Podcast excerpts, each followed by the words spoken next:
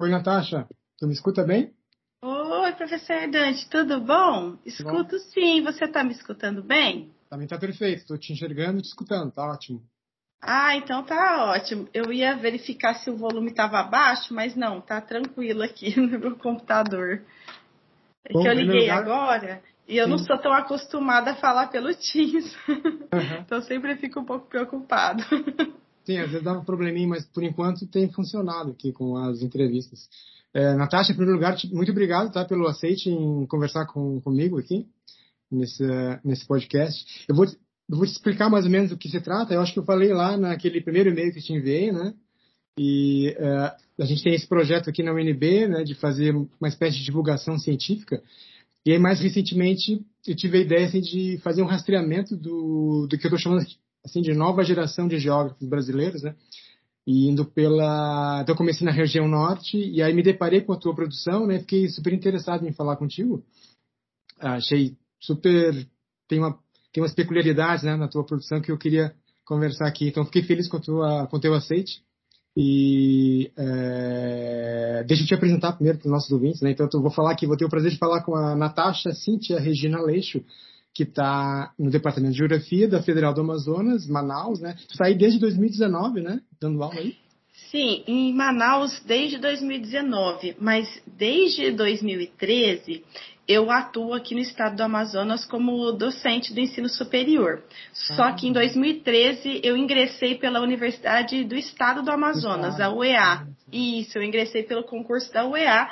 Eu trabalhei durante quatro anos né, no Centro de Estudos Superiores de Tefé, e depois, em 2019, né, que eu prestei o concurso da Universidade Federal, né, para trabalhar no curso de Geografia. Mas antes disso, em 2017, eu ingressei como professora visitante aqui no programa de pós-graduação em Geografia da UFAM, né, e depois, em 2019, nós tivemos o concurso aberto e conseguir a vaga, né? Ah, Mas assim, eu, eu, que quero te agradecer, né? Nesse primeiro momento, aproveitar para agradecer essa possibilidade, né, da gente ampliar os diálogos, né, com, com vocês da UNB, mas com todos que também é, nos escutam, né, nesse podcast. Achei muito louvável é, a iniciativa de vocês, né, especialmente dando visibilidade para pesquisadores que também não estão no, nos grandes centros, né?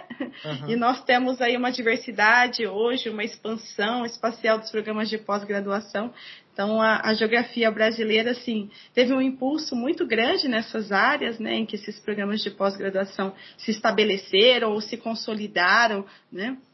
E é importante que a gente tenha essa visão da geografia né, mais ampla que é construída no território nacional. Né? Sim. Não que as centralidades não sejam importantes, não é isso, mas nós temos também outras geografias sendo produzidas e isso é interessante né, que apareça. Né? Então, a gente ficou muito feliz com a iniciativa do, do podcast é, vinda aí do, da, do grupo né, de estudos de vocês, em especial você que é o organizador né, de todo esse projeto. Parabéns. Tá, obrigado, Marco. A gente está super feliz contigo aqui. O... É, a minha proposta é a seguinte: eu li, eu li textos teus é, nos últimos, nas últimas semanas, né? E eu li um pouquinho da tua tese, não li ela inteira, assim, mas achei tem passagens bem legais. E, e, li dois artigos. Eu, eu queria, se tu topar, assim, eu, eu, vou ler trechos desses desse materiais. E se tu quiser, tu pode comentar. Ou, e eu vou te querer também te fazer perguntas, tá? Que eu achei bem bacana. Pode ser? Pode ser, Dante, claro, pode ser. É, já está gravando, né? Sim. Já está gravando. Ah, já, tá, já. Tá eu, eu, ia, eu ia até falar que nós temos um, um colega que hoje está na UNB, né? Depois, se você quiser até. O professor Ricardo Nogueira, acho que está aí com vocês, fazendo pós-doutorado. Mas ah, tem um outro colega também, Juscelino Bezerra, que é, também está aí atuando, né? Tive contato com ele na pós-graduação. Então, é, mas vamos conversar. Hoje nós estamos aqui para isso também. Separei essa tarde e só peço desculpas pela demora, né? Desde o do convite até esse momento, né? Mas agradeço a compreensão de vocês. Bom tá que deu família, certo. Tá, tá. Até assim, eles dois fazem tratamento, né? Oncológico e tem que aproveitar os momentos para dar uma ajuda, né? Senão fica só com a minha irmã de lá. E morando distante, agora com os custos de passagens aéreas, assim, tá, é exorbitantes, então a gente tem que aproveitar para ficar um tempo maior, né? Mas tá eu estou tentando ir a cada três meses. Eu estou em Manaus. Eu retornei, né, semana passada, estou em Manaus. Eu tento ir a cada três meses, né? Mas eles estão bem, estão seguindo fortes no tratamento. Obrigada. Então, assim, Natasha, assim, antes de ler os trechinhos que eu já separei, tá? São super saborosos, assim. Eu queria que tu, assim, tu um, falasse para o nosso ouvinte, assim, uma linha, uma linha do tempo, assim, bem sintética, assim, o teu percurso na geografia. Inclusive, eu queria, eu queria saber, assim, como é que tu, qual é o momento em que tu, tu decide por ingressar na ciência geográfica. Então, era um, é uma, uma, um, um, encontro assim que se deu no ensino médio por influência de professores, né?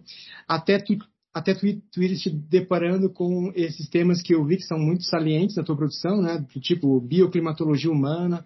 Quando é que tu descobre isso, né? É durante a graduação. A climatologia urbana, o tema dos riscos, né? Então, se tu puder nos falar assim, uh, em alguns minutos a tua a tua história com a geografia, como é que foi? Eu sei que assim, tu, tu é da Unesp de Ourinhos, né? Isso, minha graduação foi na Unesp de Ourinhos, né? Na verdade, é, eu sempre gostei muito de, de, História e Geografia, enquanto disciplinas, né, na, no ensino fundamental e médio. E o meu interesse no primeiro momento era, inclusive, cursar Geologia por conta né, de minerais, rochas, algo que eu sempre colecionei, que sempre também me chamou muita atenção né, na minha infância e juventude. Uh, daí, a questão da, da, Unesp, né, por ser natural do interior de São Paulo, era uma das universidades que eu iria prestar o vestibular.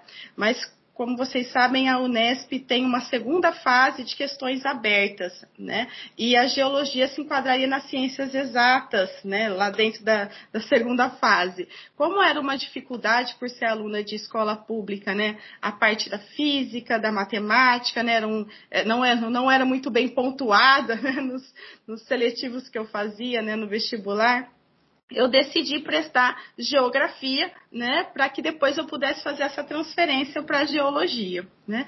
Bom, ingressei no curso de geografia da Unesp de Ourinhos, né, e durante o primeiro ano eu já descobri que era impossível fazer essa transferência, né, porque dentro das ciências humanas a gente só transfere para outro curso de ciências humanas, não daria para transferir para ciências exatas e da Terra, né, uhum. lá para Rio Claro.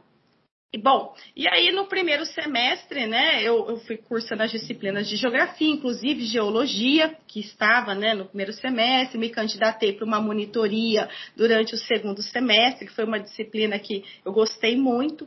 Mas nesse segundo período de curso, eu tive aquela disciplina metodologia da pesquisa em geografia, né, que tinha a proposta de fazer com que os alunos escrevessem o seu primeiro projeto de pesquisa, né? E dentre as discussões que nós tínhamos, né, sobre é, é, a teoria, o método na geografia, eu tive então uma vontade, né, de desenvolver algo que sempre me incomodou, né, da, é, relacionada à minha cidade natal, Ribeirão Preto, né, no interior de São Paulo, que era a queima da cana-de-açúcar, né, o, e o uhum. impacto na saúde da população, né, e era algo que eu também notava em Ourinhos, né, morando nessa região, né, que a cana-de-açúcar, a produção sucroalcooleira era muito forte e durante o período da safra canavieira existia essa queima, né, da palha da cana-de-açúcar e chegava, né, fuligem, chegava diversos gases poluentes na atmosfera urbana das cidades, né. Então eu começo pela iniciação científica a partir desse projeto com vocês na disciplina, eu procurei um professor, né, para que ele fosse meu orientador, que depois se tornou meu orientador até o doutorado, professor João Lima Santana Neto, que na naquele momento estava atuando né,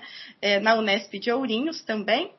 Uh, e aí, a partir da iniciação científica, né, em que nós solicitamos uma bolsa para desenvolver esse projeto, é que eu abracei o curso de geografia e, assim, fiquei cada vez mais apaixonada pela nossa ciência, né?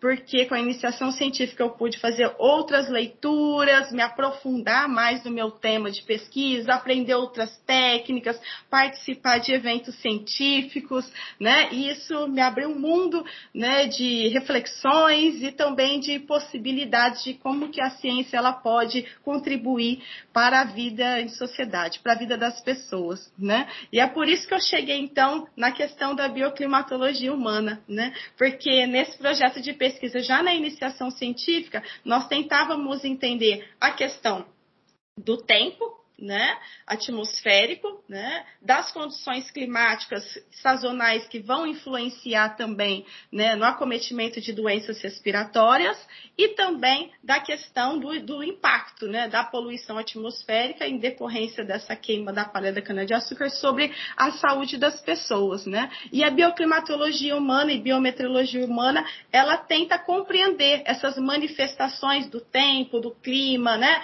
dos eventos de poluição, né, sobre a fisiologia humana e como que isso né, leva a um processo de adoecimento, a um processo né, de primeiros atendimentos ou mesmo de internação ou morte das pessoas. E aí, nesse sentido, eu consegui integrar, né, a partir daquele momento, essa discussão que eu vinha fazendo ao longo das disciplinas do curso, né, das chamadas geografia física e geografia humana, que eu conseguiria uhum. entender através desse processo saúde e doença, né, é, e dos fatores a eles associados, né. Então, foi foi o que mais me chamou a atenção, essa relação integrada, mas também conflituosa da dimensão sociedade e natureza e que a geografia né, nos trazia um olhar específico né, de entender essas espacialidades, entender né, como é que as pessoas sentem, diferente, é, sentem de forma diferente os efeitos dessa poluição do ar, porque nem todo mundo adoece né, durante esses eventos. Então a gente vai começando a pensar na questão também dos riscos das vulnerabilidades, ou seja, as pessoas que são mais expostas, que têm menos condições de enfrentamento né, desse risco associado ao clima.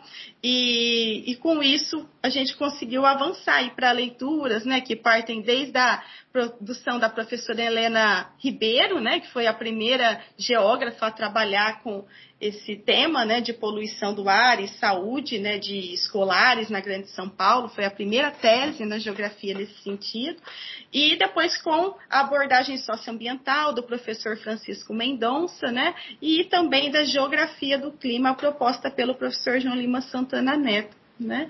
Então foi a partir disso, da iniciação científica. E aí, é, na pós-graduação, eu tentei dar continuidade né, dentro dessa temática, né, aos estudos, propondo outras questões uh, de, de, de investigação e ingressei no mestrado né, em Geografia na Unesp de Presidente Prudente. Uh, durante a minha qualificação de mestrado, aí nós tivemos a indicação né, para o doutorado direto, devido à complexidade do estudo, né? Então é, que foram entender quatro tipos de doenças, né? E como que a dinâmica climática e os tipos de tempo integrados às diferentes condições de vulnerabilidade socioambiental é, se relacionavam à maior ocorrência delas aí já para Ribeirão Preto, né? A, a minha cidade natal. E aí avancei para o doutorado, é, nesse doutorado eu senti aquela necessidade também de dialogar com outros campos do conhecimento.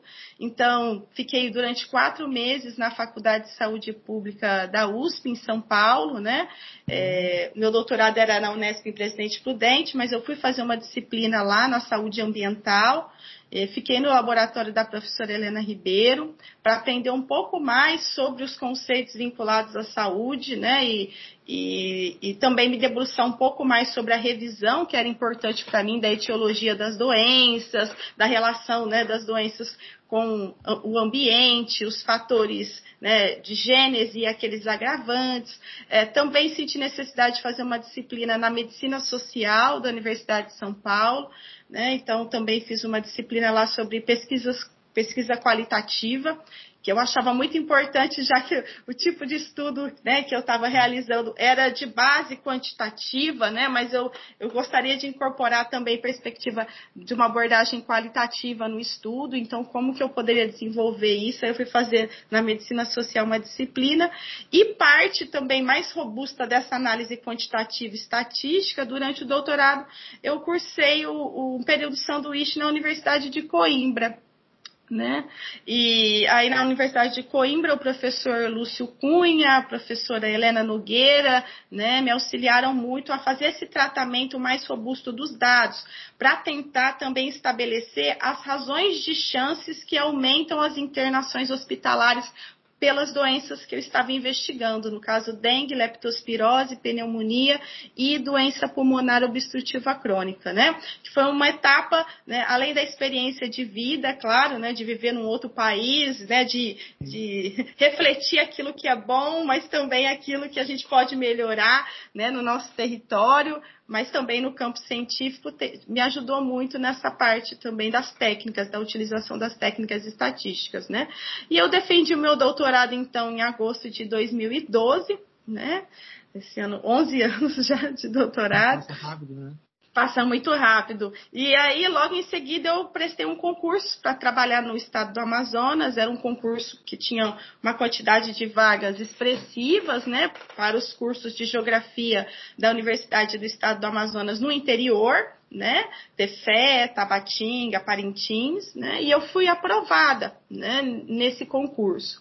Uh, o meu esposo, na época namorado, que depois se tornou também meu esposo, né? Até hoje, é, também prestou o mesmo concurso, já que nós nos conhecemos na pós-graduação em Geografia, né? E tínhamos intenção de trabalharmos juntos também. também? Ele é geógrafo, ele trabalha aqui na UFAM também, né? Professor aqui do Departamento de Geografia, na parte de sensoriamento remoto é, de biogeografia. É, então, nós prestamos o mesmo concurso, que tinha vaga, né? tinha mais de uma vaga. E aí deu certo, então nós viemos para cá em 2013 para trabalharmos no município de Tefé, né? Que era um, um curso de licenciatura em geografia, uh, mas nós não dávamos aula apenas na geografia, né? A gente tinha que dar aula, às vezes, na química. A minha primeira aula no curso superior, no, no ensino superior, foi de mineralogia para o curso Olha. de química. Era uma disciplina difícil de ministrar, porque tá nós ótimo, na né? geografia é, não, não, tivemos mineralogia, mas a geologia, a pedologia nos dava né, bases para tá. começar um trabalho em mineralogia. E era algo que eu gostava também, como eu falei. Né? E depois eu também trabalhei no curso de biologia, mas em, em principal assim no curso de geografia, licenciatura, né? E durante esses quatro anos trabalhando na UEA, né, em Tefé, eu verifiquei assim que não dava para a gente começar a desenvolver pesquisa de clima e saúde sem ter um conhecimento básico, sabe? Da perspectiva físico-natural do clima do, dentro de um olhar geográfico, né?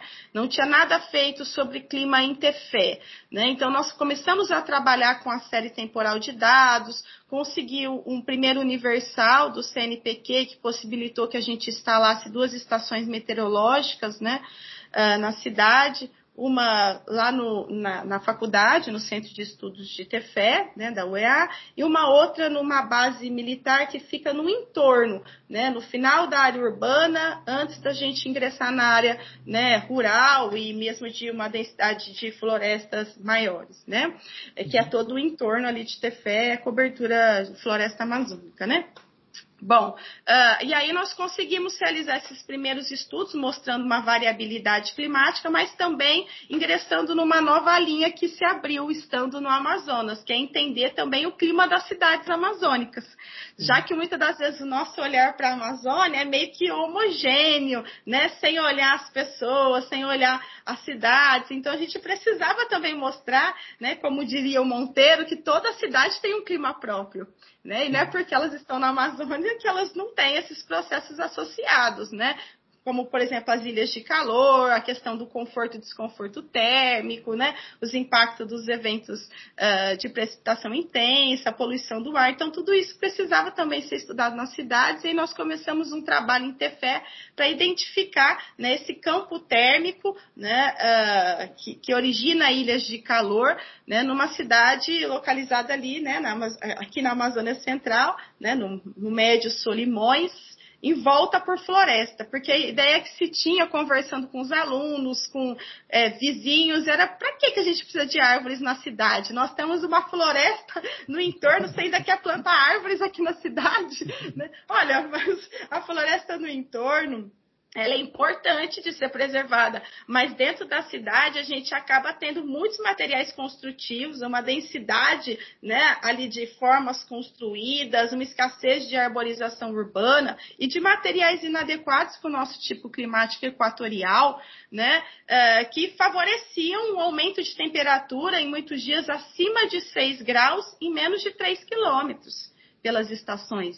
Então, na UEA, né, que era a estação da área mais densamente urbanizada, a gente tinha diferenças acima de 6 graus em algumas condições atmosféricas estáveis em relação a outra estação meteorológica que estava na área ali do entorno, né, próximo ao ambiente rural, de comunidades e da floresta. Então, isso era importante de ser investigado, né? Porque pode contribuir também para as políticas, né, é, públicas mais adequadas para a qualidade de vida da população. E por conta também é, de uma questão depois, quatro anos depois, por uma questão também pessoal, né, o nascimento da minha filha, né, minha única filha, em 2015, né, uh, nós decidimos também é, observar outros concursos, né, especialmente que favorecessem né, uma, um, uma outra localidade onde a gente poderia ter um cuidado em termos de assistência né, à saúde uh, melhor do que em ter fé, né, porque a Valentina tinha muitos problemas, né, como a maioria das crianças, né, que precisa de pediatra, né, tem problemas associados, e aí por isso nós ingressamos né, na UFAM, né, posteriormente pelo concurso público, tanto eu quanto depois meu, meu esposo primeiro e depois é, eu em 2019, né? Mas durante os dois primeiros anos, de 2017 a 2019, eu trabalhei na pós-graduação em Geografia, né, da UFAM, uh, junto com o professor José Aldemir de Oliveira, para organizar a apresentação da proposta de abertura do curso novo, da PCN, né, para o doutorado em Geografia.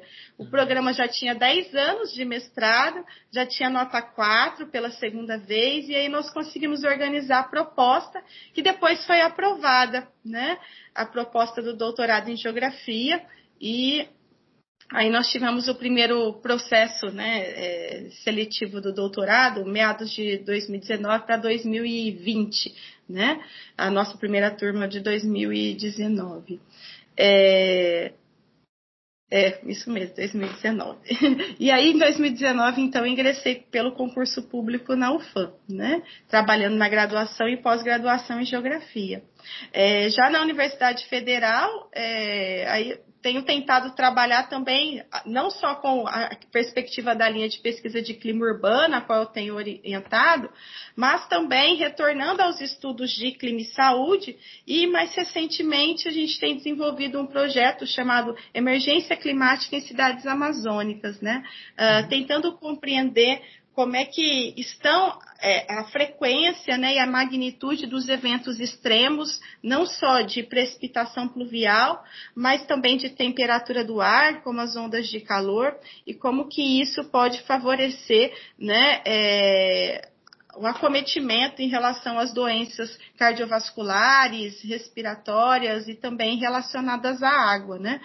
Então, a gente conseguiu, por meio do recurso da Fundação de Amparo à Pesquisa do Estado do Amazonas, desenvolver uma plataforma para uh, disponibilizar esses dados né, climáticos já tratados né, como produtos né, gráficos, também cartográficos, uh, e também disponibilizar os dados em formato bruto, especialmente os dados de saúde, que no caso de internações por doenças, eh, as pessoas têm muita dificuldade de conseguir o dado diário.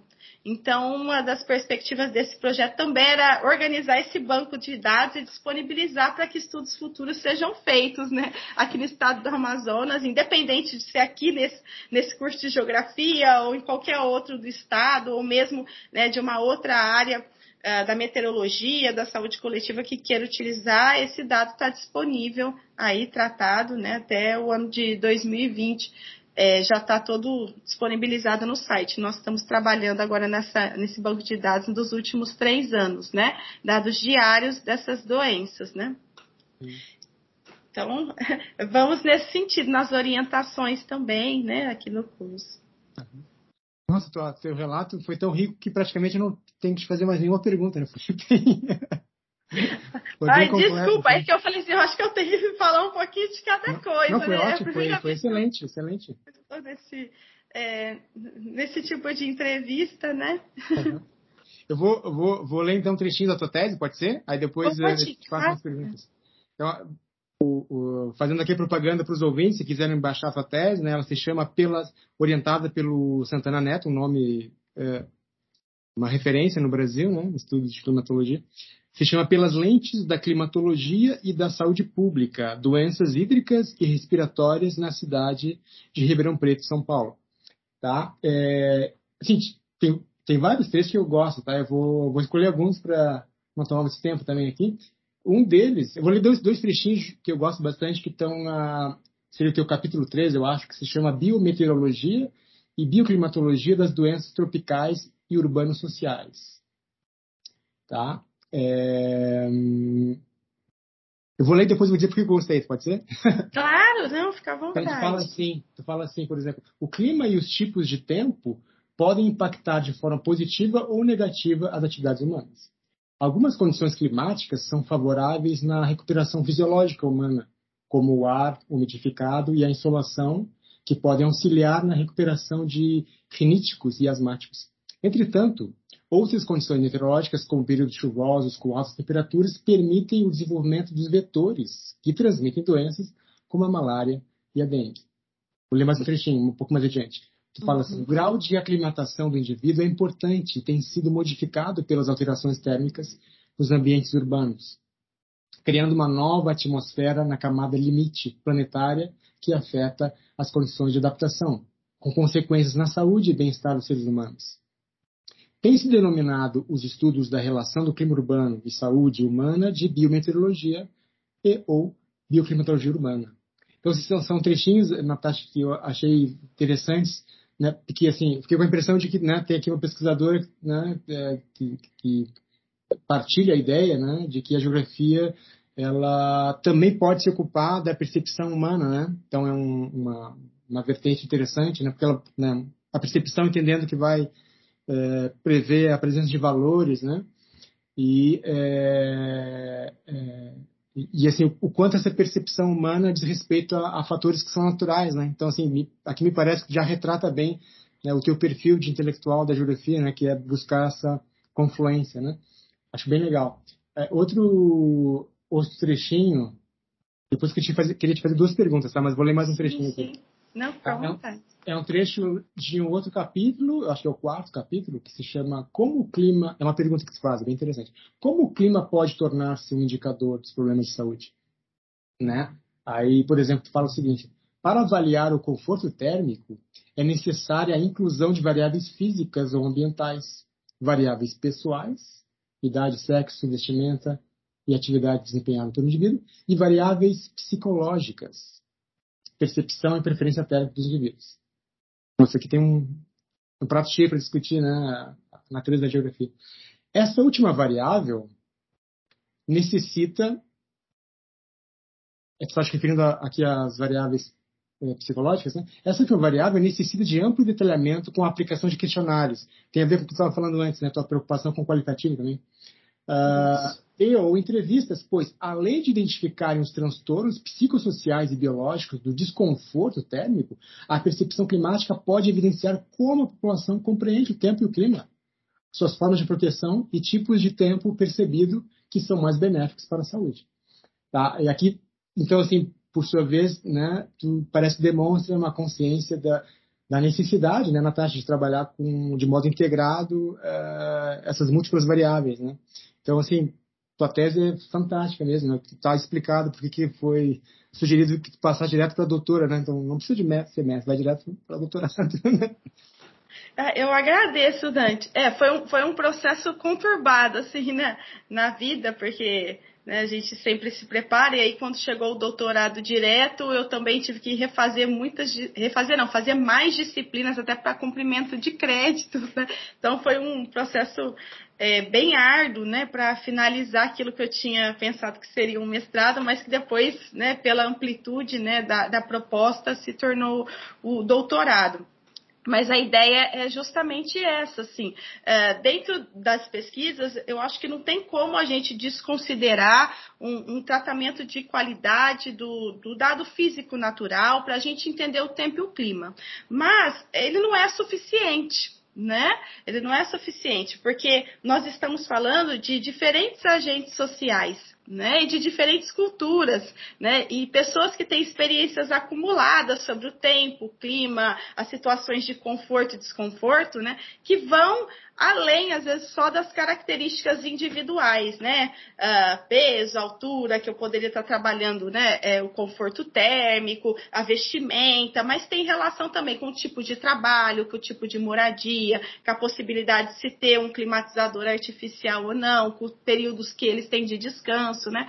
Então, sempre a gente pensar nesse processo saúde e doença, né? Nesse entendimento em relação com o clima, considerando também a perspectiva dos sujeitos, que é a questão da percepção percepção, né? É, é, algo que eu sempre digo. Muitas vezes a gente tem dificuldade em chegar nessa que é uma caixinha preta que são as pessoas, né? Mas só trabalhar, por exemplo, a perspectiva do entendimento da relação entre ambiente e saúde pelos dados, né? Uhum. Ela é frágil ela é frágil. Nós temos que trazer as pessoas também, né, até mesmo para validar né, os resultados que a gente chegou, porque são eles que estão sentindo tudo isso, né?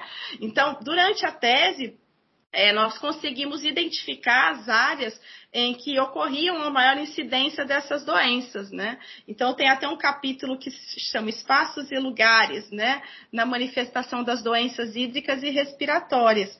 Porque quem está doente são só as pessoas ou são também os lugares? Né? São os lugares. Então nós precisamos entender esses lugares né, onde vivem essas pessoas, né? O lugar está doente primeiro antes do que a pessoa, né? Então é, faltavam assim condições de infraestrutura. Uh, por exemplo, quando nós fomos entrevistar alguns moradores, uh, nós perguntávamos, né? É, por que, que nós víamos focos também de queimadas urbanas, né? Não só a queima por conta da safra canavieira, mas as queimadas urbanas. E aí nós perguntávamos, por que que essas queimadas elas estão ocorrendo aqui no bairro? Aí, aí um dos moradores me falou o seguinte, olha, eu coloco fogo porque esse lixo fica acumulado aqui nesse terreno e a prefeitura não passa. Então, se a prefeitura não dá o jeito dela, eu dou o meu né? Então você vê, às vezes a gente culpabiliza a população, mas o problema é um problema maior, né? É um problema mesmo da falta, né, de investimento nesses serviços de, de coleta, de que eles sejam adequados, né, para aquela realidade. E aí a população tenta fazer de uma forma que não é a melhor, né, mas é a forma como ela encontra, né, de resolver essa questão dos resíduos aí lançados nos terrenos baldios, né? Por exemplo, com relação à leptospirose, num desses campos que nós fizemos, né, das áreas onde tinha o maior número de casos, eu cheguei a identificar, e eu coloquei até uma foto né, na tese, é, de um muro, né, de uma casa, né, nessa área onde ocorriam os casos de leptospirose, em que a pessoa dizia assim, ó, coloque o lixo na frente da sua casa. Aqui não é depósito e nem lixão. Então, para uma pessoa ter colocado isso, né, escrito no muro da casa era porque algo era muito grave, né? Essa, esse depósito de resíduos ali na frente da casa dela, aquele lixo acumulado, com certeza atraía roedores. E aí nós tivemos os casos também que foram mapeados naquela região. Então, são questões né, que, se nós tivéssemos um planejamento adequado, se nós tivéssemos né, é, uma preocupação dos nossos governantes em resolver esses problemas, isso não teria um custo em saúde. Né? Então, é, é importante a gente chegar nas pessoas, a gente conhecer né, essa realidade em que elas vivem, porque até para eu validar um índice de conforto térmico, eu tenho que aplicar os questionários né? Uhum. Porque existem muitos índices de conforto. A maior parte deles nem foram produzidos para o nosso tipo climático, né? E muitas vezes ou a gente calibra ou a gente tenta adaptar para o nosso tipo climático. Mas às vezes o que é um desconforto para um clima temperado não chega nem perto do que a gente enfrenta, né? No, no clima equatorial. Então eu tenho que aplicar questionários se eu quiser entender, por exemplo, a questão do conforto térmico, né? Que é um dos campos também que a gente vem trabalhando nas pesquisas, né? Então tem a dimensão, que é a dimensão ambiental, né, do tratamento dos dados e, e, verificação do índice de conforto, mas tem também essa dimensão psicológica, né, do que que as pessoas estão sentindo, se elas estão realmente desconfortáveis ou confortáveis, né? E até mesmo aquela dimensão subjetiva de uma pessoa que é adaptada, né, a ficar a maior parte do tempo no ambiente climatizado. A partir do momento que ela tem que adentrar num ambiente que não está climatizado, ela já vai psicologicamente imaginar que vai ser uma situação ruim, né? Uma situação desconfortável. Aqui no estado do Amazonas, nós temos na maior parte das vezes, comércios são climatizados, na própria universidade as nossas salas são todas climatizadas, com ar-condicionado, né? Por conta né, que nós estamos no tipo climático com altas temperaturas e alta umidade o ano todo, né? Mas o dia que o ar-condicionado não funciona na sala de aula da UFAM, é difícil a gente conseguir né, ter atenção até mesmo dos, outros, dos nossos alunos, porque eles já vêm com aquela ideia, nossa, professora, não vai dar, não vai dar para ficar nessa sala, né? 30 alunos, sem ar-condicionado, né? Numa temperatura e umidade bastante elevadas. Então, assim, além do, do físico, né? O fisiológico, sentir o desconforto, ainda tem o psicológico que pode potencializar todas essas condições. Mas, mais do que isso, né? Nós temos, por exemplo, é, pesquisas que foram é, orientadas aqui no nosso grupo, né? De é, sobre desconforto térmico em camponeses né, em comunidades de camponeses em Tefé, né, no interior. Então, foram três comunidades investigadas. E aí a gente vai vendo qual é a importância de conhecer essas subjetividades, né? Esses camponeses, eles trabalham, né, junto às suas famílias desde o início da adolescência, né, assim, em torno de é, 12 anos, eles já estão trabalhando com os pais na agricultura, nas diferentes atividades, às vezes até menos do que isso, tá? Numa pré-adolescência eles já começam a ajudar seus familiares na plantação, né? De mandioca, na colheita, entre outras atividades uh, agrícolas. E aí essa exposição, né, à insolação durante muito tempo, né? É, há condições de desconforto nesse ambiente externo, né? Porque nem todos uh, ficam é, protegidos com protetor solar, tem paradas de descanso né, necessárias, fazem com que essas pessoas cheguem nos 40 anos e elas já se mediquem para conseguir dormir, já chegam com muita fadiga, né? A maior parte deles não consegue trabalhar até os 50 anos por conta dessa exposição prolongada à radiação solar, né, direta, essa insolação. E eles falam: olha, a gente sente o corpo quente. Na hora que eu vou dormir, meu corpo está quente. Eu não consigo fazer o meu corpo esfriar. Tomam remédios constantes de dores de cabeça, né, nessas comunidades, para conseguir né, suavizar um pouco é, essa fragilidade que o corpo vai sentindo por conta dessa exposição prolongada. Sentem muita falta de ar. É, já relataram, por exemplo, desmaios, desidratação, né, durante as atividades e tem verificado né, na sua vivência que eles têm, é, é, eles têm tido que sair cada vez mais cedo né, da sua casa para desenvolver essas atividades na agricultura, por quê? Porque eles têm percebido o aumento das temperaturas no seu cotidiano, né, de trabalho. Então, eles diz, dizem o seguinte: olha, a gente tenta trabalhar até as 8, 9 horas, depois já não dá para seguir mais. O calor é muito forte, né? Então, antigamente eles conseguiam ficar mais expostos em outros horários, mas Agora não. Por quê? Porque é a mesma coisa que a gente vê o dado lá da estação meteorológica, né? O dado da temperatura está aumentando. E essas pessoas que estão trabalhando né, no ambiente externo, elas percebem também esse aumento.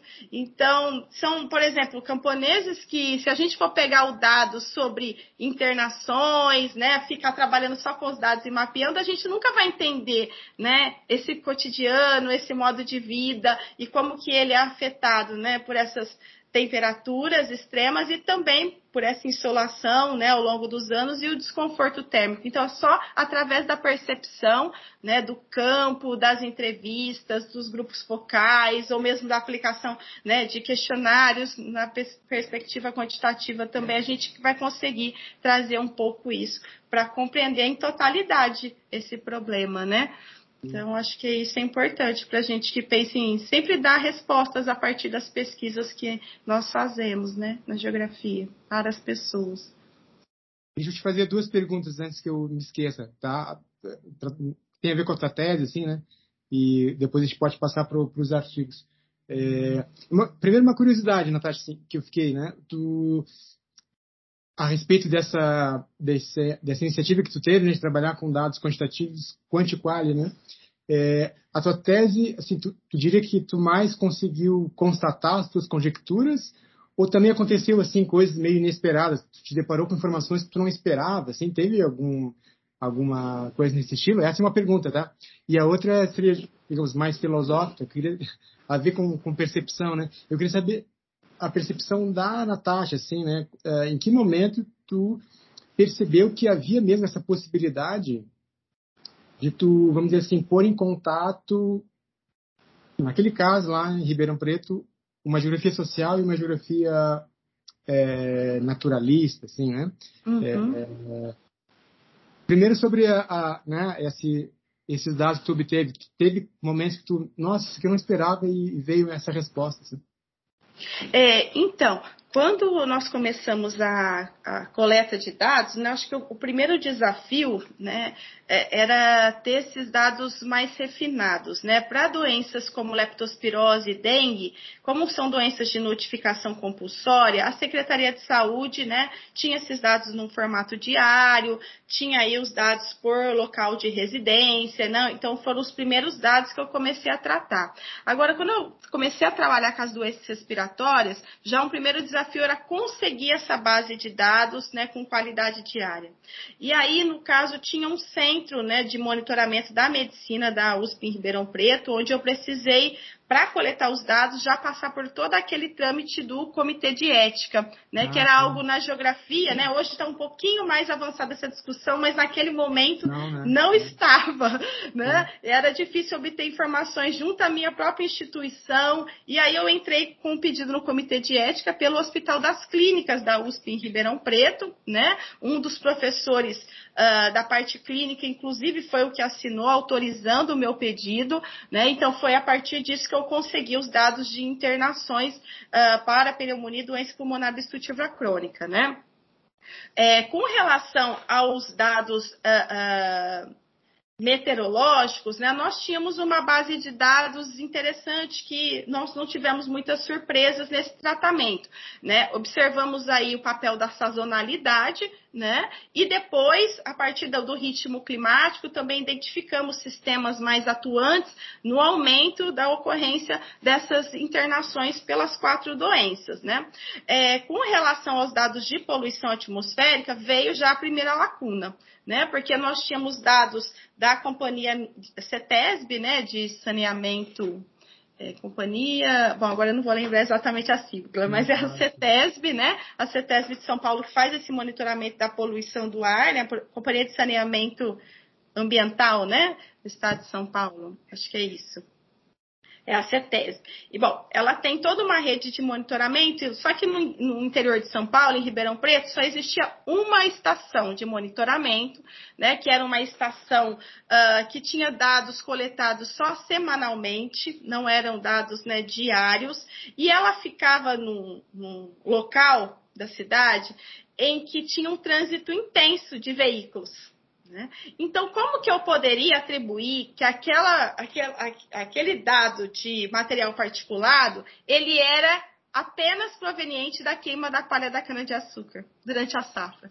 Né? Porque ali estavam também, né, as queimas de combustíveis fósseis dos veículos automotores, né? Então, uh, o que, que eu precisei fazer, né? Eu trabalhei com esses dados em conjunto com outros, como por exemplo, uh, de focos de calor na região de Ribeirão Preto, para conseguir integrar, verificar se quando se aumentava né, o material particulado, fina e suspensão, aumentava também o número de focos de calor, mas também é aquela parte da percepção. Eu decidi ir para os bairros de maior ocorrência, porque eu queria que também, já que eles estavam na, né, mais próximos às periferias, né, no caso das doenças respiratórias na parte já norte ali de Ribeirão Preto, eu queria que as pessoas também é, me contassem como é que elas entendiam que a, a poluição do ar acometia aquele ambiente, ou seja, para elas, qual era a principal fonte de poluição do bairro. Né? Uhum. Eram que as queimadas rurais, eram as queimadas urbanas, era o fluxo de veículos, né? Porque nós tínhamos que escutar as pessoas. Aquela estação, ela não refletia Ribeirão Preto como um todo né? Até pela malha urbana da cidade era muito pouco ter apenas aquela estação. Então, aí por isso também, né, a questão da percepção, de compreender a percepção das pessoas era fundamental, né? Porque eu não poderia ter essa generalização, né, para o município inteiro. Então, foi importante por, por, conta dessa situação. Mas também, quando eu mapeei, quando eu fiz o mapeamento dos casos, né, ah, das doenças respiratórias, né, eu cheguei num setor censitário, porque o mapa foi feito primeiramente pelo setor censitário, né? Então, é, eu cheguei num setor censitário em que o círculo proporcional assim era enorme em relação aos demais, né? E eu falei, gente, o que está acontecendo nessa área? né? Era próximo ao bairro Ipiranga, eu me lembro. E aí eu peguei o carro, né? Quando eu fui para campo, para Ribeirão Preto, que eu fazia os mapas em Presidente Prudente, depois no campo eu estive em Ribeirão Preto. E eu falei assim, a primeira coisa eu quero entender o que é está acontecendo aqui, né, nesse setor. E aí entrei na, lá no IBGE para saber exatamente os limites do setor e peguei o carro e fui visitar. Quando eu cheguei lá, era um setor especial, ele era um asilo. Era um asilo de idosos. Então, claro, por conta da questão né, de ser uma população mais suscetível, né, pela, por outras comorbidades associadas, lá naquele setor nós tínhamos a maior quantidade de internações, mas era por conta principalmente da questão da idade daquelas pessoas, né? E eu não poderia associar só isso à questão da poluição do ar, porque existia um fator ali que era muito importante, né? E eu falei, olha, a gente tem que ter cuidado quando vai fazer o mapeamento sem conhecer, né, as realidades, porque senão você fica com um mapa que não reflete aquilo que você está discutindo. Você tem que falar, olha, realmente a presença dos idosos nesse asilo, que era um setor especial ali da cidade, foi o que tava, era aquilo que estava impulsionando esse aumento do número de internações. Então era o fator idade né? Eu não podia associar outras questões que eu estava discutindo. Então, isso é, foi algo que me fez refletir. Olha, então, alguns a gente tem que retirar da análise para conseguir, de fato, encontrar essas diferenças aí associadas aos outros fatores, né, socioambientais, né, vinculados a questão da poluição, vinculada à questão da falta de infraestrutura e de serviços, que fazem com que as pessoas é, façam a queima, né, queima do lixo urbano ou de terrenos baldios, né, precariedades no acesso também à saúde, né, porque a grande parte da população ela dependia do Sistema Único de Saúde, mas todos criticavam muito o atendimento nas unidades básicas, né, a demora no atendimento. Então a gente sabe que isso também é um fator que pode agravar, né, a, a doença respiratória já existente no indivíduo, né? Então, são questões que fazem com que a gente reflita e tenha bastante cuidado na elaboração de uma pesquisa científica, né? A gente precisa ter esse cuidado e não pode deixar de validar os mapas que nós realizamos em campo, porque é muito importante a gente conhecer, né? E logo aquilo que o mapa está nos mostrando, senão a gente acaba chegando a resultados aí que não são reais em relação à nossa discussão, né? Ou a gente precisa é, é, evidenciar mesmo essa limitação, muitas vezes, do dado, né? Que nós temos trabalhado de outros fatores uh, que estão associados aí a essas internações, como a questão da idade, que foi fundamental aí no caso desse setor especial. Bom, mas da segunda pergunta, acho que esses foram os principais, assim, aspectos, né? Na minha formação, né, também, Dante, como geógrafa, é, eu acho que é algo que não é exclusivo da Unesp nem da UFAM, mas nós temos apenas uma disciplina de introdução à estatística, né? Uh, e, claro, para quem depois vai trabalhar com climatologia, a gente sente falta de conhecer técnicas né, mais robustas, né, de trabalhar melhor com os dados uh, uh, e saber exatamente a técnica que eu tenho que utilizar para determinado tipo de dado. Né? E isso às vezes é, é, é ministrada, no caso a disciplina é às vezes ministrada por um professor que não é da geografia, então não traz muitos exemplos aplicados. Né? Exatamente. E, Então, eu acho que é uma deficiência, é algo que no doutorado também, como eu disse, uh, o meu período sanduíche em, Portugal, em Coimbra, uh, foi muito produtivo, né, foi profícuo por conta disso, né? Lá nós tínhamos eu, uma, uma professora que trabalhava muito bem com estatística, ela era da parte da geografia da saúde, e foi quando eu consegui trabalhar com alguns softwares específicos, né, uh, até para rodar os meus dados, né, trabalhar com regressões, é, logística para estimar razão de chances, entre outras técnicas, né, regressão múltipla, e isso foi importante para mim, mas eu vejo como algo também também, assim, para a gente refletir, né, quando, quando nós vamos trabalhar com os dados, principalmente quem vai para a parte da climatologia na pesquisa, sente muita falta dessa uh, estatística um pouco mais aprofundada que os nossos cursos na graduação, né, às vezes, nos dão, não nos dão subsídios, né, é um outro desafio. É, mas com relação à segunda pergunta, né? Deixa eu só. Acho que eu perdi o foco aqui. Eu, eu acho que tu, tu, respondeu já, e foi muito bom que tu ter, esteja falando sobre os instrumentos agora, porque tem tudo a ver com, com a pergunta que eu vou te fazer e que está vinculado a um dos artigos. Eu posso passar para ele agora? Pode, tá? pode. Sim. Então, é, eu acho que já me deu a resposta, mas é, é, eu queria acentuar um detalhezinho. Então, assim, eu escolhi dois, tá? Não sei se às vezes a gente escolhe os, os artigos que os autores até talvez não sejam os preferidos deles, mas, mas assim, foi o que eu gostei, tá?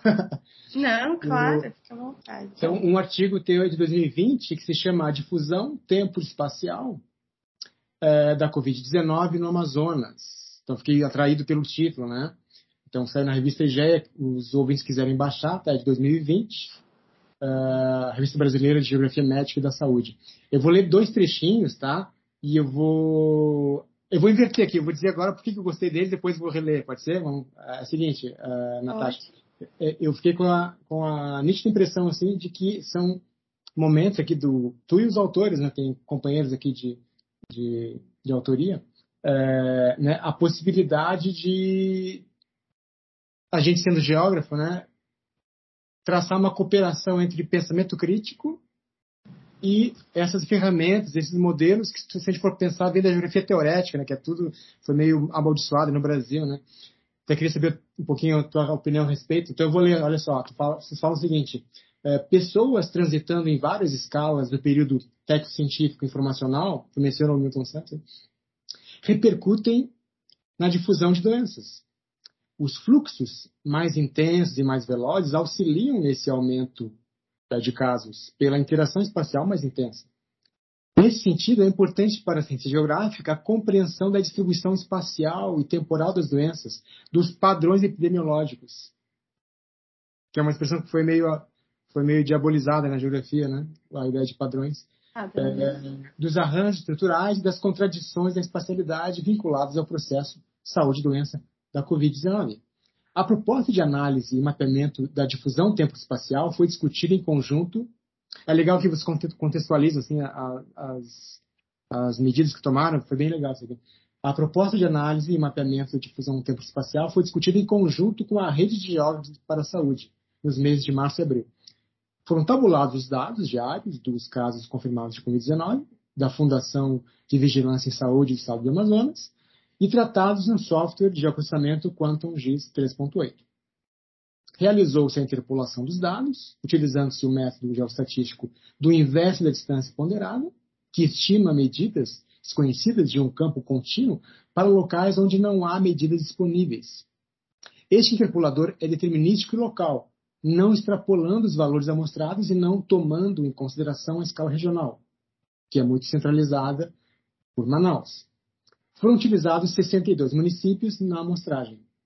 Então, eu achei legal esse trechinho aqui porque vocês estão apresentando para o leitor né, toda a processualística de tomada de decisão, né, os procedimentos, e dando a entender por que, que aquilo que vocês fizeram né, tinha a sua razão de ser. Né? Mas a pergunta que eu queria te fazer é a seguinte, né? É, é, assim, a tua opinião, assim, bem sincera. É, tu acha que é, quais são os méritos né, que, que tu vês, né, e inclusive os, os, não apenas os valores, mas lá, os limites, né, dessas ferramentas é, técnicas estatísticas, né? Tu, uh, por que eu estou falando isso? Deixa eu me justificar, né? Que eu sou, eu sou bem mais velho que tu, né? Então, na minha geração, Natasha, a gente, uh, a gente tinha muita resistência a esse aparato assim mais geotecnológico, inclusive a própria linguagem matemática, porque seria uma geografia assim mais reacionária. Sou, sou, para ter uma ideia, sou dessa Sim. época, tá? Só que assim, eu, eu fui, eu, eu, nunca entendi porquê, né? E achava interessante a linguagem matemática. E foi por isso que eu saí do Rio Grande do Sul, fui até Rio Claro para fazer mestrado lá, né? Porque eu sabia que tinha essa escola teorética lá. Então eu sempre simpatizei com isso, né? E via com estranheza a resistência dos meus colegas, né? E dos meus professores. Então eu queria saber assim, a tua opinião bem franca, assim, né? É, é, na tua formação, graduação depois pós-graduação, isso já estava melhor resolvido, assim? Vocês é, tu pessoalmente, sim, tu, tu, tu, tu vês mais, mais valores do que defeitos nessa linguagem, não apenas as técnicas estatísticas, mas as próprias técnicas é, cartográficas mais contemporâneas, né? Qual é a tua opinião sobre isso? Então, Dante, eu vou, eu vou te falar que é, eu, pode ser que tenha avançado, né, um pouco mais essa discussão e a gente tenha descortinado alguns preconceitos, né, dentro da nossa própria ciência, mas eu acho que é algo que ainda está vivo. Na minha formação também, nós tínhamos, é, é, nós escutávamos, né, críticas a respeito de ter um trabalho, né, na perspectiva da climatologia, né? apenas trabalhando com dados estatísticos, né? É, e claro, né, é, é sempre às vezes com ataques infundados, até mesmo da técnica, dizendo que estava né, é, torcendo o dado até dar o resultado que se queria. Mas a ideia nunca foi essa. Né? Claro que existem né, trabalhos que nós percebemos que a pessoa quer comprovar aquela hipótese de qualquer forma, mas né, você pode até ler isso na minha defesa.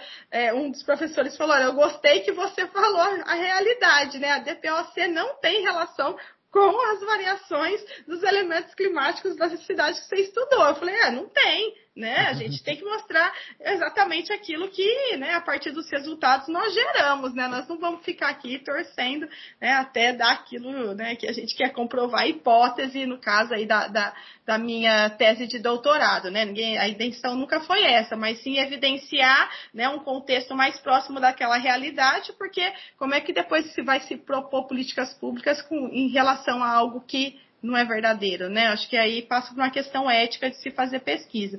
Mas eu vejo assim que nós temos uma, uma série, um arcabouço de técnicas muito grandes a serem utilizadas. Do ponto de vista estatístico, né, nós temos softwares hoje né, que a gente não esperava, por exemplo, é, o software R, né, o Python, que hoje possibilita que a gente rode uma gama né, de dados muito mais ampla, que resolva coisas assim de forma mais fácil do que a gente só lá no Excel demoraria às vezes uma semana, né, só para organizar o dado e aí isso é feito em menos de cinco minutos em alguns softwares, né? Então eu, eu entendo que vem para nos auxiliar, mas tudo a gente precisa também de um conhecimento anterior, né? Não dá para sair rodando qualquer tipo de dado e qualquer, em qualquer técnica sem conhecer a base disso, né? Tem que ter um conhecimento fundante sobre a técnica que a gente está usando. E até mesmo quando nós vamos fazer, no caso, o mapeamento, né? Quando nós trabalhamos é, nesse artigo, né, de difusão tempo-espacial da Covid-19 no estado do Amazonas, ele foi discutido discutido por um grupo, né, por um grupo grande de pesquisadores que estavam envolvidos nessa rede de geógrafos para a saúde, que foi uhum. é, organizada, né, pelo professor Raul Borges Guimarães, né, que trabalha já de longa data com a geografia da saúde, é, e tentou é, é trazer pesquisadores de diferentes estados para a gente dialogar sobre o que estava acontecendo, né, no país, né, por conta da pandemia e todo mundo estava querendo trazer alguma contribuição, né? Então foram feitas inclusive oficinas, né, para a gente pensar numa, num mapeamento tempo-espacial que desse a magnitude, né, do espaço, mas também do tempo, a quantidade é, de dias em que determinado município obteve, né, o primeiro caso confirmado de Covid-19, tentar entender como é que essa difusão ocorria. No caso de Manaus tinha centralidade né, na capital, e depois da capital os casos foram se difundindo, né? Para o interior do estado. Primeiramente, né, aqui na, na calha dos Solimões Amazonas, mas depois pelo, pelo Madeira, pelo, pelo Negro, né? Até chegar por último em municípios vinculados às calhas, às calhas do Rio Juruá, que são né, municípios mais difíceis né, de, ter essa, de ter essa relação com Manaus. Eles têm mais relação com municípios acreanos do que com Manaus, né? Se a gente pensar num barco é, de Manaus para chegar até lá, demora em torno de 20 dias, né? Porque está indo no fluxo contrário dos rios. Então, assim, é, é uma relação que não se imagina, né? É, mas fluxo, principalmente no estado, é hidroviário, né? Então, em algumas localidades, os municípios, principalmente da Calha do Juruá, conseguem ter uma relação mais próxima com os municípios do Acre. Então, Manaus já não tem uma polarização tão grande em relação a esses municípios. Mas, assim, até mesmo a discussão né, do tipo de interpolação feita, né, ela foi trabalhada em grupo, né, para que nós tivéssemos até comparações com outros estados né, brasileiros de como que esse processo estava se dando, né, é, em termos de, de fluxo, né, de, de pessoas, né, ou quais eram os modais de transporte em cada estado relacionados à difusão da Covid-19, aqui principalmente pelos rios, mas em outros estados se davam pelas rodovias, né, ainda que chegasse pelo aeroporto, né, porque os primeiros casos, no caso de Manaus, vieram do contato de, de pessoas moradoras de Manaus que estiveram na Europa, né? E aí retornaram com a Covid, depois se espalhou, depois eles se espalhavam por um outro modal. Então a presença dos objetos técnicos também era muito importante a gente conhecer para cada realidade espacial. E foi aí que ao mesmo tempo que nós começamos a discutir, tentar produzir esse artigo em conjunto com os colegas da Rede de Geógrafos para a Saúde,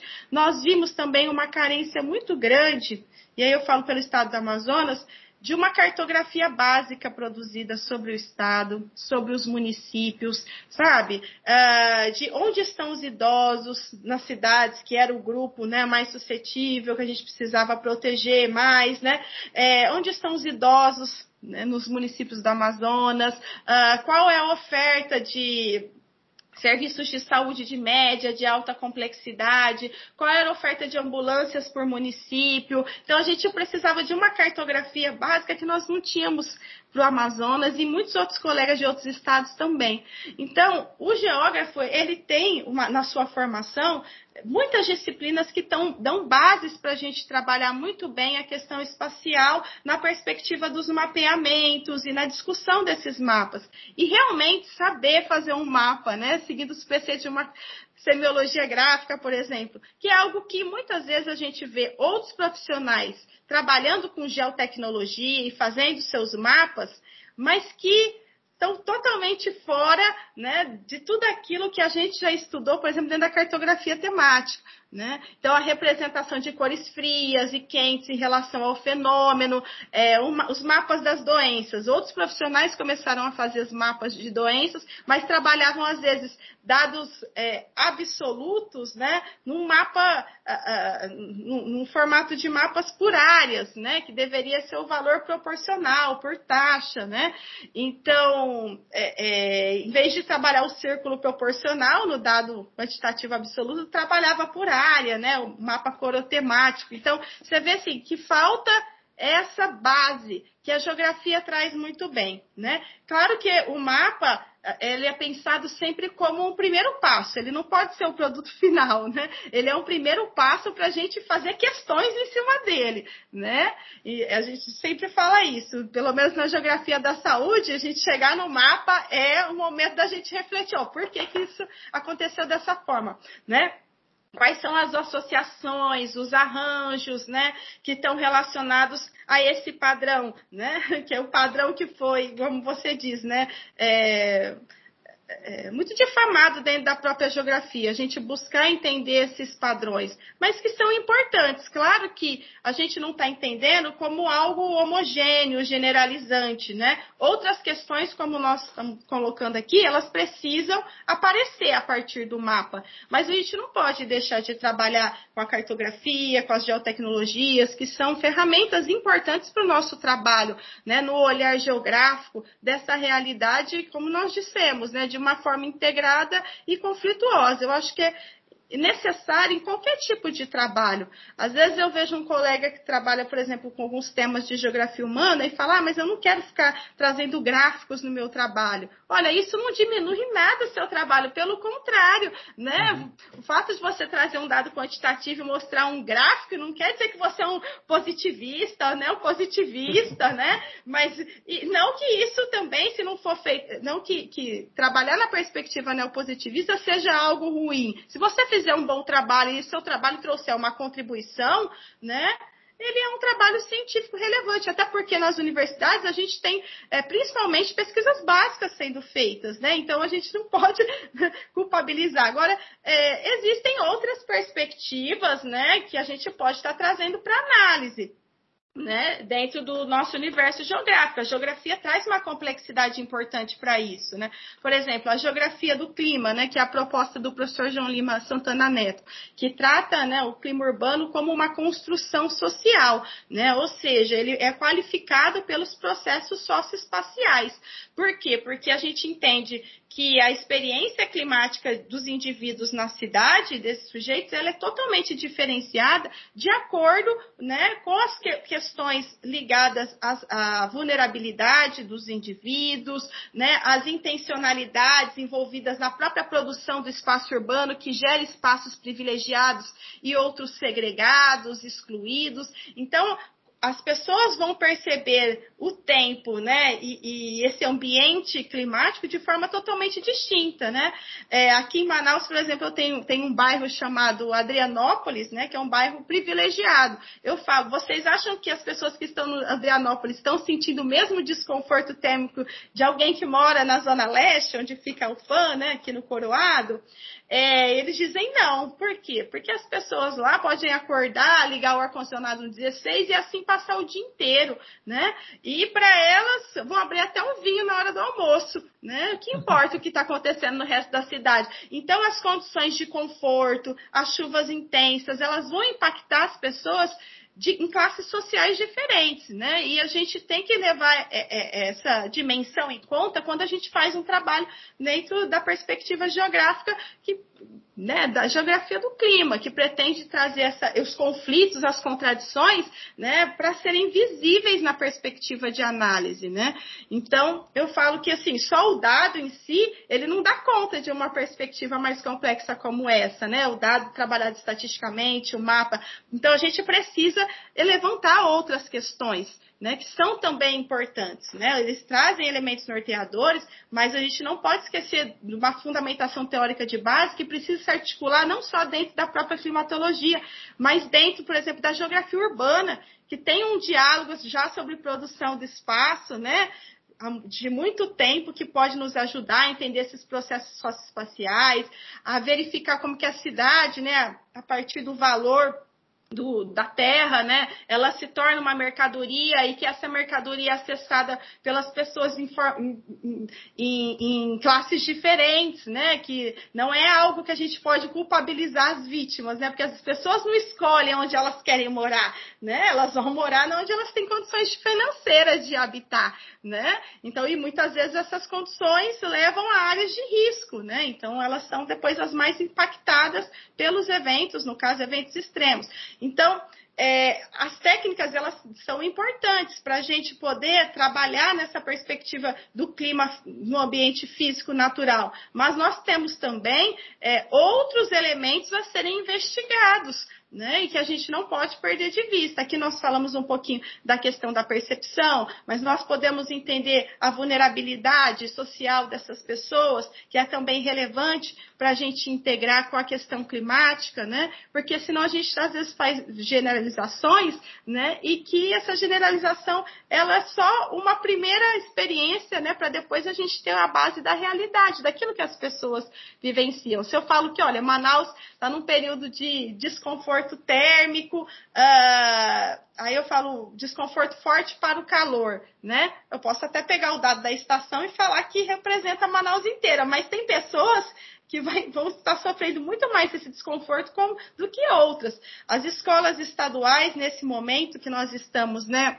uh, com, com o El Ninho forte, né, já atuando aqui, influenciando na diminuição das chuvas, no aumento das temperaturas, que é uma variabilidade natural que tem sido intensificada nesses tempos de aquecimento global né, e emergências climáticas, tem 80 e poucas escolas, 88, se não me engano, escolas no Amazonas, né? E aí até o sindicato dos professores se manifestou porque elas não têm climatizador nenhum funcionando, não tem ar-condicionado, não tem ventilador.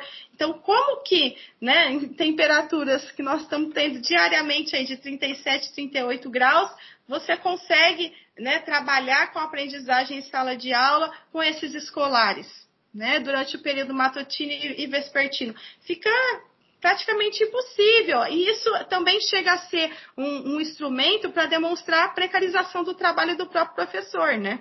Porque além de, dos escolares né, não conseguirem é, é, concentração, não conseguirem bem-estar fisiológico para essa aprendizagem, né, não ter condições apropriadas, o professor também não consegue desenvolver a sua atividade, né? Está num ambiente insalubre do ponto de vista térmico, né? Então, é mais um elemento de precarização, né, da educação e também no trabalho do docente, né? Isso é, é muito complicado. A gente vem discutindo isso dentro da geografia do clima, de tentar visibilizar também é, questões que antes não apareciam nos estudos de, de uma climatologia geográfica, né? Uh, que é olhar para esses sujeitos, né? Para os professores, também para os camponeses. Tem estudos que já foram feitos em Prudente é, sobre o conforto térmico em varredores de ruas, uh, que foram defendidos no programa de pós, uh, sobre os ambulantes. Então, a gente também tem que mostrar como que esse clima ele também é socialmente produzido, já que as pessoas sentem esse impacto né, de forma distinta desses extremos, em decorrência das condições né, socioeconômicas. E também das culturas, né, porque o Mike Hume já dizia que o clima e as culturas se moldam e mudam mutualmente. Né? É, se nós conversarmos, por exemplo, com os é, povos originários, né, eles têm um, um, outro tipo de conhecimento, né, também sobre o tempo e o clima na região amazônica e que também são importantes esses conhecimentos. Eles não são menores, né, do, são outros, outra lógica de produção, né, de conhecimento pela experiência, pela oralidade que é passada de geração a geração, né, mas que nós da academia temos que respeitar e tentar nos aproximar, porque eles são dos primeiros, um dos primeiros grupos a ser serem atingidos pelas alterações climáticas. Então, nós tentamos aí avançar, né? Nós precisamos avançar nessas pontes de conhecimento, né? Desses conhecimentos dos povos tradicionais originários para os acadêmicos, porque todos são conhecimentos, né? E que devem ser valorizados, inclusive desses grupos que é, são patrimônios, né? Do nosso país. Sim. Natasha, olha, queria dizer que eu, muito bom te, te escutar, viu? Saber que uma geógrafa jovem com a cabeça tão aberta assim. Então, a gente passou já de uma hora, eu vou, a gente vai encerrar, mas eu queria assim de novo te agradecer e te parabenizar pela por essa por isso que é tão visível né, na tua produção, isso que eu pude ler pelo menos aqui, é, essa essa clareza que tu tem sobre a importância de vincular as questões é, societárias, né? Tu fala muito em planejamento, gestão, as questões também é, físico-ambientais, né? Então tu, tu tem o domínio da, da, da dinâmica dos biomas regionais, está presente também em ti, e, e tra trazendo esse subsídio do, das questões instrumentais, né? Então, estatística, a cartografia. Então, isso assim, eu acho, como eu sempre assim fui muito mais ligado à epistemologia, eu acho, eu fico muito, é, como se diz, eu fico, um, é, eu invejo vocês que têm essa capacidade de, de praticar geografia no concreto, né? E se valendo de, de tantos apostos, assim, fiquei maravilhado com a tua produção. Vou continuar te acompanhando aqui, que está produzindo, tá? E te agradecer mais uma vez, tá? Obrigado mesmo pela teu, pelo teu depoimento e uh, até uma próxima. Obrigadão. Ô Dante, eu que agradeço, viu? Como eu falei, a oportunidade de estar aqui conversando com você. É, eu também já li textos que você produziu. Já, já uma vez eu participei de um, um seminário que você dividia a mesa com o professor Francisco Mendonça e da própria UNB, do seu programa de pós-graduação. E, assim, gostei muito da sua fala, então quero dizer que para mim é uma grande honra, né? E foi uma satisfação estar também conversando aqui com você nessa tarde de hoje né? Não sei se eu me estendi demais na fala, que às vezes professora, né? Como professora a gente se empolga, né? Mas você fica à vontade também para depois, né? Fazer as edições que forem preciso, não, tá não bom? Nada, Mas eu que te agradeço, espero que a gente possa uma hora se encontrar também pessoalmente para conversar mais, viu? É, acho que a, a, a, nossa geografia, assim, né? É, ela é repleta de, de muitos talentos, né? E, e, a gente fica muito feliz que ela cada vez vem se ampliando mais, né, nas instituições, né, que, e que essa ciência tem sido produzida tão fortemente na realidade é, brasileira. E a gente espera que essa força continue, né, sempre à frente aí. É, com apoios, né, também precisos governamentais, já que a gente passou os últimos anos aí sendo bastante atacados, né, uh, o que os recursos diminuíram muito para a gente desenvolver pesquisas, né, em todas as regiões, mas a gente espera que unidos, né, nós somos mais fortes aí através das nossas associações também, desse diálogo mais próximo que esses meios remotos nos proporcionaram, né? Então, pelo menos isso, né, a pandemia nos trouxe de positivo, que é a gente conseguir dialogar mais proximamente com outros colegas que estão em outras instituições, né, num território mais distante do que o nosso. Então, é, isso é muito positivo e é assim que a gente vai também se conhecendo melhor. Mas com relação aos elogios, é, eu sou só gratidão, né? É o trabalho que eu venho fazendo, mas tenho certeza que né, muitos outros aí também fazem bons trabalhos, né? dentro da geografia nesse sentido, né, da climatologia, né, geográfica, da geografia do clima e tem muita gente boa aí que tenho certeza que futuramente vai ser entrevistada pelo podcast de vocês, né, dentro da geografia física. Muito obrigada, obrigada à sua equipe também, tá bom? Pela atenção aí. Natasha, faça aí discípulos e discípulas, tá? Para que esse projeto tenha muita vida longa aí. Ai, com certeza, com certeza. Agora eu comecei as primeiras orientações também no, no doutorado, né? A gente ah, teve é, primeiras orientações. No mestrado eu comecei a orientar né, em 2017, né? Agora no doutorado mais recentemente. Foi no ano de 2020, é, 2021 eu recebi, né, já a orientação e agora dois, não, 2022, desculpa. Eu entrei em 2021 no doutorado também, em 2022 comecei a orientar, né? E tomara que a gente consiga aí também formar bons doutores, né? Porque as oportunidades, né? A gente sempre pensa positivamente que vão também se ampliar, né? Não só nas universidades, mas nos institutos de pesquisa, no MCTI, né? Entre outros, no terceiro setor, né? Que a gente pode estar ocupando todos esses espaços. E também na valorização da educação básica, que é fundamental, né? É Te cuida aí, tudo de bom para ti e para tua família também. Até a próxima. Muito obrigada, viu? Até a próxima. Boa tarde para vocês aí. Tchau, tchau.